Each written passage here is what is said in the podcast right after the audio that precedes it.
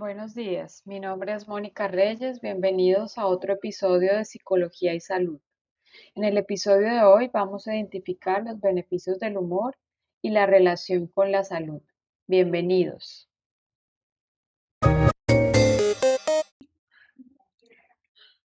La risa en general y las diferentes modalidades de humor como las bromas, los chistes, las ironías, las payasadas, y otras maneras diferentes de acercarse a los beneficios del humor en nuestra vida cotidiana son el objetivo del episodio de hoy. ¿Cuántas veces has sentido que un día gris y con tristeza cambia totalmente cuando se encuentra un toque divertido o una situación? La risa es una conducta que relaja nuestro cuerpo y trae grandes beneficios para la salud. Así que esta es la invitación del episodio de hoy. Vamos a reconocer los diferentes beneficios de la risa y del humor en general, ya que no siempre la risa es la expresión más visible del humor. Comencemos. Hay una interesante discusión sobre la risa y la exclusividad humana. Algunos etólogos o especialistas en el comportamiento animal Sostiene que los animales tienen formas de risa y que la utilizan en el juego, por ejemplo nuestros parientes cercanos evolutivos como los chimpancés y los gorilas. Sin embargo, ¿pueden ellos experimentar los mismos beneficios para la salud que nosotros los humanos? En realidad esta discusión va más allá de la comprensión del comportamiento. Para un autor famoso llamado Henry Bergson, quien escribió un ensayo a principios del siglo XX sobre la risa, la risa es un universal humano y la risa acompaña el flujo de la existencia, es decir, que la risa nos permite salir del automatismo de la vida. La risa le trae a la vida novedad y diferentes maneras de ver una situación o un problema. Este es uno de los beneficios del humor, la posibilidad de encontrar salidas diferentes a una situación o a un problema, lo que se conoce como pensamiento divergente. El pensamiento divergente también ha sido estudiado como una manifestación de la creatividad, por lo que podemos decir que el humor es una manera de creatividad, de novedad. Por la misma razón se reconoce el humor como un mecanismo de afrontamiento, es decir, como una forma particular de enfrentar el estrés y las dificultades de la vida cotidiana.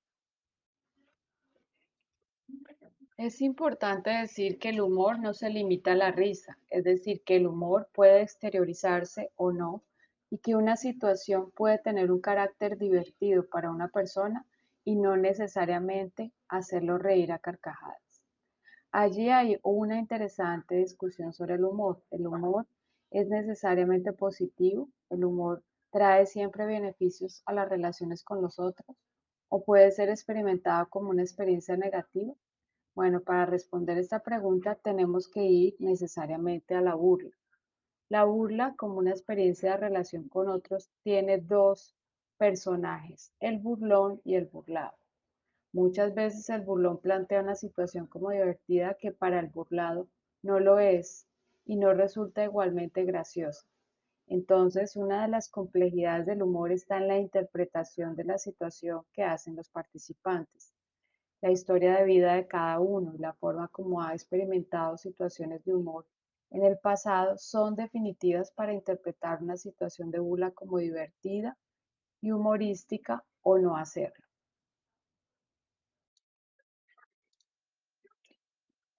El humor asume diferentes maneras y términos. Según Lozada y la Casta 2019, puede ser considerado un rasgo de personalidad, lo que lleva a entender que las personas con este rasgo tienen una tendencia a reír frecuentemente, a contar chistes y divertir a otros, y a reírse de los chistes de los otros.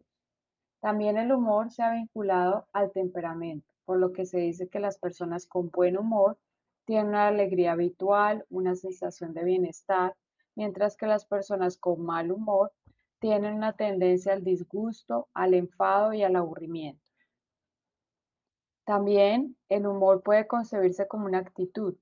Los estilos de humor saludables pueden relacionarse con actitudes positivas hacia el humor y las personas graciosas. Y además son personas que se reconocen con una actitud lúdica hacia la vida y una actitud tierna hacia los otros, mientras que los estilos nocivos del humor se identifican con actitudes discriminatorias y humilladoras. Además, se lo puede caracterizar como una forma de ver el mundo.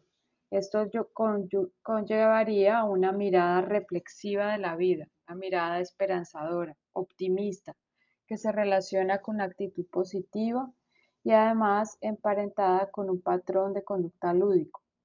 Por último, cuando se refiere al humor como una estrategia de afrontamiento, implica que el humor es considerado como un recurso psíquico. El humor además ha sido utilizado en contextos de salud, especialmente en los contextos hospitalarios, y se han reconocido los beneficios terapéuticos, como por ejemplo la famosa experiencia de Patch Adams, médico, que fue uno de los primeros en Estados Unidos en establecer hospitales amigos de la risa. Como lo dicen Dan y Gregory en el 2005, cuando una persona tiene una condición de enfermedad, el profesional de salud, entre ellos los psicólogos de la salud, deben ser cuidadosos de la forma como el paciente recibe el humor.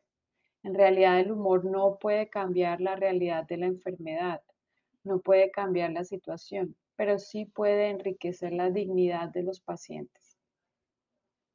En cuanto a los pacientes con cuidados paliativos, cuidados que tienen que ver con su salud y que mejoran su calidad de vida, se ha dado cuenta de que el humor es una estrategias efectivas para lograr que los últimos días de vida de una persona sean una experiencia de satisfacción. En los hospitales hoy se utilizan los payasos terapéuticos en casos graves de cáncer y enfermedades terminales y se ha comprobado que la risa aumenta el conteo de las células K o killer en inglés. Estas células son las que producen anticuerpos contra las enfermedades.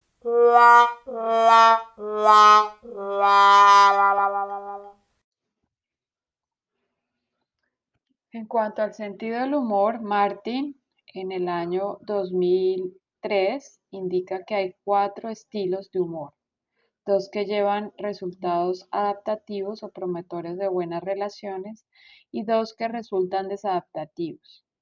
Lo revisaremos rápidamente y luego profundizaremos en la clase estos estilos. Los adaptativos son el estilo afiliativo y de mejoramiento personal. El estilo afiliativo se trata de un estilo en el que se promueven las buenas relaciones con los demás. Es un humor en el que todos disfrutan de la diversión y de los chistes. El estilo de mejoramiento personal, que es el otro estilo adaptativo, es un humor de autoaceptación, es aquel propio de las personas que se divierten con las adversidades de la vida y lo utilizan como una herramienta para afrontar las dificultades. Los estilos desadaptativos son el humor agresivo y autodemoledor o de descalificación. El humor agresivo se refiere al que utiliza el humor como una manera de criticar y manipular a los demás. Es una forma potencialmente ofensiva del humor. El humor autodemoledor es aquel donde se utiliza el humor para autodespreciarse a sí mismo. Los estilos humorísticos anteriores pueden ser herramientas útiles para la intervención en situaciones de salud, teniendo presente la receptividad de las personas a ellos. Además de estos estilos, se reconocen múltiples efectos del humor en la salud. Te invito a profundizar esto en la clase. Ahora para terminar te voy a proponer una situación divertida. Vas a escuchar diferentes niños riéndose y el reto es ¿cuánto tiempo puedes resistir escuchando las risas sin reírte tú? Espero tu respuesta en la clase. Vamos a escuchar las risas.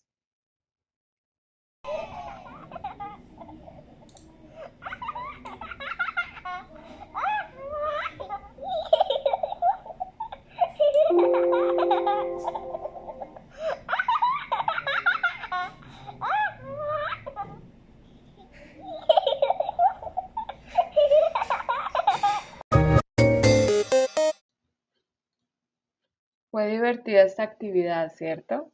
Espero que continuemos con esta diversión y reconociendo el humor como una gran herramienta para el bienestar.